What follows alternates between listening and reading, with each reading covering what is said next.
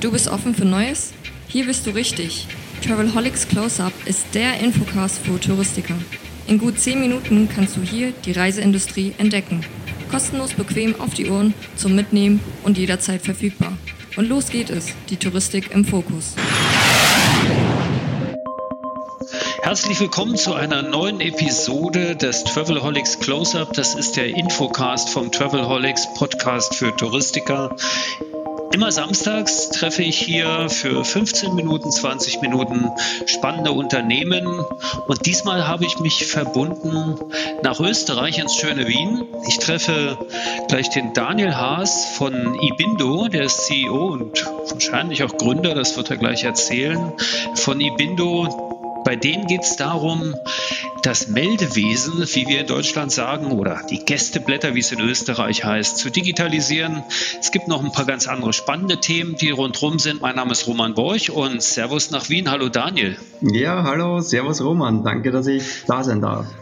Ja, schön, dass ich dich hier habe und dass wir uns leider wieder nur auf Distanz treffen. Irgendwann wird das alles wieder anders und dann sitzen wir uns mal gegenüber mit einem Mikro vor der Nase und machen die zweite Episode. Daniel, du bist von Ibindo. Bist du eigentlich Gründer? Also das habe ich jetzt mal so gesagt. Ja, ja, ich bin der Gründer, ich bin der Co-Founder, ähm, sozusagen der, der die Idee dazu hatte und ja, mittlerweile haben wir ein sehr cooles kleines Team. Wir sind zu dritt und ich bezeichne aber in Stefan und den, den Michael auch immer sehr gern als Co-Founder, weil die maßgeblich dazu beitragen, dass Ibindo so ist und so geworden ist, wie es jetzt gerade läuft.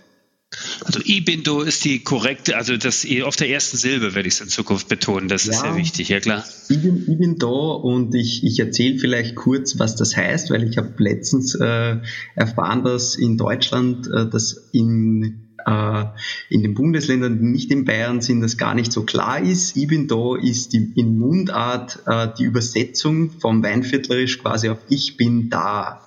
Und da ist der Bezug einfach zum Gast, zum Ankommen dahinter. Okay, und ihr habt als, also das ist ja so richtig klassisch Startup, drei Leute haben eine Idee, ihr habt ein Problem identifiziert, was ihr gerne lösen möchtet, das Ganze natürlich digital. Ich hatte ja schon ein paar Startups hier. Äh, erzähl mal, wie, wie, wie ging es los? Wie ist die Story gestartet? Ja, also das ist auch ganz lustig. Ähm, ich habe damals schon einen, einen dieses Airbnb-Business verfolgt. Ähm, ich war da ziemlich angefuchst von der Idee, auf der ganzen Welt ein Zuhause zu haben und wenn man nicht da vor Ort ist, das zu vermieten. Äh, klassische Sharing Economy. Ähm, das war für mich extrem äh, spannend und ich habe dann einfach, ich wollte schon immer eine Wohnung auf Airbnb vermieten. Ähm, die Schwiegereltern von uns und also von meiner Freundin, die Eltern, die haben eine leerstehende Wohnung fast so gegenüber von uns gehabt in Wien. Und ich habe dann irgendwann mal gesagt, hey, warum vermieten wir die nicht auf Airbnb? Ähm, die steht sowieso leer. Ja, gesagt, getan. Und als verantwortungsvoller Vermieter habe ich mich dann halt mit meiner Freundin äh, schlau gemacht. Was muss man da jetzt eigentlich alles machen, damit man da auch keine Strafen bekommt, weil dann gibt es ja das Meldegesetz und Gästeblatt und Nächtigungsstatistik und Ortstaxe. Und ich komme aus der IT. Ich würde mich selbst auch als IT-Experten bezeichnen, weil ich jahrelang in diesem Bereich tätig war. Eigentlich direkt nach, nach der Schule habe ich schon IT-Lehre abgeschlossen und dann auch in Prozessmanagement studiert und solche Dinge. Und ich habe gewusst, was alles möglich ist. Und ich habe mir gedacht, warum muss ich da den Gästen einen Zettel hinlegen? Warum kann das nicht einfach ein Online-Link sein? Der füllt ein Online-Formular aus, unterschreibt drauf wie beim Postboten. Und ich generiere dann automatisch die Nächtigungsstatistik und die Ortstaxe. Und da war die Idee geboren und dann ging es auch schon los, ähm, das Ganze zu validieren und dann auch umzusetzen. Und das war tatsächlich so, wie ich mir das jetzt selber kaum vorstellen kann, dass es da keinen, also es gab da noch gar keine Lösung. Seid ihr die Ersten, die das so digital an den Start bringen? Nein, das ist nicht so. Es gibt zum Beispiel Hotelsoftwareanbieter oder auch PMS-Systeme, wie zum Beispiel Gesti oder zig andere am Markt, die dieses Authority Reporting, wie das im Englischen heißt, ähm, teilweise mit dabei haben. Das Problem, das diese großen Anbieter jedoch haben, ist, dass die oft die Gesetzeslage in Österreich und die ganzen Prozesse nicht kennen und das für die aus meiner Sicht auch äh, sehr schwierig ist, da durchzublicken, wie das in den Bundesländern ist, weil dann gibt es wieder Landesgesetze, dann gibt es Bundesgesetze, wie zum Beispiel das Meldegesetz, auf dem das ganze Thema aufbaut. Und wir haben das Rad nicht neu erfunden, aber es gab keine Lösung für kleine Vermieter und für große Agenturen, die extrem eine, eine sehr skalierfähige Lösung brauchen, um zum Beispiel hunderte, tausende Ferienwohnungen zu zu betreuen mit diesem Thema. Und mich haben nach kürzester Zeit die ersten Agenturen schon angerufen. Da gab es noch nicht mal eine Landingpage. Da habe ich nur mal in einer Facebook-Gruppe das vorgestellt. Und ab da war für mich eigentlich klar, ab jetzt 100 Prozent äh, digitales Gästeblatt entwickeln und schauen, was da geht. Und das läuft auch schon. Also ihr habt ja schon ein paar hundert Kunden, habe ich gesehen. Ihr habt auch schon viele Registrierungen generiert darüber. Äh, wie, wird das, wie, wie, wie schwer ist das gewesen, das in den Markt zu bringen? Puh, also es ist nach wie vor nicht so einfach, aber ich sag mal, die, die Räder beginnen sich gerade zu drehen. Ähm, wir sind jetzt in Kooperation mit, äh, mit der A1, mit dem Mobilfunkanbieter, auch mit drei, was diese Gastro-Cloud betrifft. Wir haben ja mittlerweile drei, drei Servicebereiche, die wir die wir abdecken, also drei Services, die wir anbieten. Das ist das Meldewesen, das ist die Corona-Gästeregistrierung mit Verbindung mit äh, einer digitalen Speisekarte. Und was jetzt noch dazu kommt, ist äh, Contact Tracing für touristische Destinationen in Verbindung mit äh, NFC-Bändern, dass das ganz einfach für die Gäste ist. Das musste, also das finde ich ganz verrückt. Also das höre ich jetzt auch zum ersten Mal. Ich hatte noch gesehen und gelesen auf, äh, auf einer Seite, dass ihr jetzt auch mit äh, smarten Türschlössern arbeitet, dass man tatsächlich, wenn man Vermieter ist und mit eurer Anwendung arbeitet, einen komplett digitalen Check-in inklusive digitaler Schlüsselübergabe machen kann. Äh, vielleicht erzählst du zu diesen beiden, wie ich finde, sehr innovativen Lösungen noch zwei Sachen, nämlich einmal das NFC-Band und auch diese Nuki-Kooperation.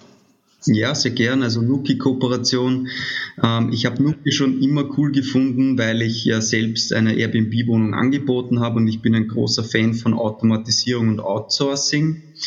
Und ich habe dann einfach bei Nuki angerufen, habe gesagt, hey Leute, ich denke, da wird sehr interessante Synergien geben zwischen uns. Wir könnten gemeinsam eigentlich den 100% digitalen Check-in anbieten für Ferienwohnungsvermieter, aber betrifft genauso Hotels, die Nachricht Nachrüstlösungen brauchen, weil Nuki ist, wird einfach über den vorhandenen Schlüssel drüber gesteckt. Das ist ein kleiner Motor und der kann dann mit dem Smartphone bedient werden und natürlich auch mit äh, PMS-Systemen gekoppelt und das macht absolut Sinn. Okay, cool. Äh, wie sicher ist das? Würde jetzt äh, jeder zweite Zuhörer in Deutschland fragen, vor allen Dingen die Skeptischen? also Nuki, Nuki verbrennt sich da auch nicht die Finger, die wissen genau, was sie tun. Ähm, das, das funktioniert alles über verschlüsselte Schnittstellen. Ähm, es funktioniert auch so, dass nur wenn ein Gast gebucht und gezahlt hat, äh, man kann da so ziemlich jeden Prozess automatisieren. Also dass die Putzfrau oder die, der Putzmann automatisch reinkommen in die Wohnung, um die Wohnung zu reinigen. Da kann man solche Zeiten definieren. Man könnte sogar dem, dem Postboten die Tür von der Ferne öffnen und hoffen, dass er die Tür wieder schließt. also da, da gibt es unzählige äh, Use Cases, die man da abbilden kann und ist ein mega cooles Tool, um sein Vermietungsbusiness aufs nächste Level und zu automatisieren. Absolut. Und ich glaube, da seid ihr äh, absolut auf dem richtigen Weg. Was ich interessant finde, ist, äh, in der Corona-Krise ist es ja so, dass die Übernächtigungszahlen bei Airbnb eher, eher nach unten gegangen sind als nach oben. Äh, gleichzeitig äh, launcht ihr aber dann die, äh, den digitalen Gäste-Check-In in Restaurants und Wirtshäusern mit der digitalen Speisekarte zusammen. Auch Anwendung, die ich aus anderen Bereichen ja schon kenne. Also in Berlin gibt es solche Services auch. Ja. Äh, aber hält sich das die Waage oder, oder, äh, oder war das eine Notidee oder hattet ihr das sowieso auf dem Schirm? ja, ich hatte das auf dem Schirm von Deutschland, weil ich ja auch dort meine äh, Fühler ausstrecke, weil das dort ja genauso ein Thema ist. Es ist eigentlich in ganz Europa ein Thema mit dem Meldewesen. Und ich habe dann natürlich schon gesehen, okay, es gibt da eigentlich jetzt auch diese Corona-Gästelisten in der Gastronomie. Äh, das könnten wir easy, easy umsetzen. Gesagt, getan. Wir haben sich darauf vorbereitet. Die Verordnung ist dann am 28. Oktober, äh, September äh, gekommen, mal für Wien, kurze Zeit später für Niederösterreich. Mittlerweile sind es in allen Bundesländern. Ich habe das schon geahnt. Wir waren der First Mover. Das war für uns ein enormer Push und deswegen haben wir da auch mittlerweile über 14.000 Gästeregistrierungen und über 300 Kunden, weil wir das kostenlos hergeben. Warum? Die Gastronomie und der Tourismus, ähm, da gibt es sehr interessante Synergieeffekte und für uns ist das im Endeffekt eine riesen, riesen Marketing-Schiene und natürlich unterstützen wir damit auch die Gastronomie, damit die sich die ganze Zettelwirtschaft sparen, weil die Gastronomie ist eh schon so äh, geschädigt durch diese ganze Krise, dass wir gesagt haben, ja, da können wir auch als Startup mal unseren, unseren Teil dazu beitragen. Wenn du sagst, du steckst auch die Fühler nach Deutschland aus und vergleichst das ein bisschen, kannst du eigentlich Unterschiede ausmachen in der Startup-Szene in Deutschland und in der in Österreich? Gibt es da äh, signifikante Differenzen? Mm, also da muss ich wirklich subjektiv sprechen und sagen, dass da muss ich nach dem Gefühl gehen. Äh, gefühlt ist, ist Österreich, was dieses ganze Startup-Ökosystem betrifft, ein, ein bisschen besser aufgestellt. Ähm, auch, auch mehr Innovation und Digitalisierung.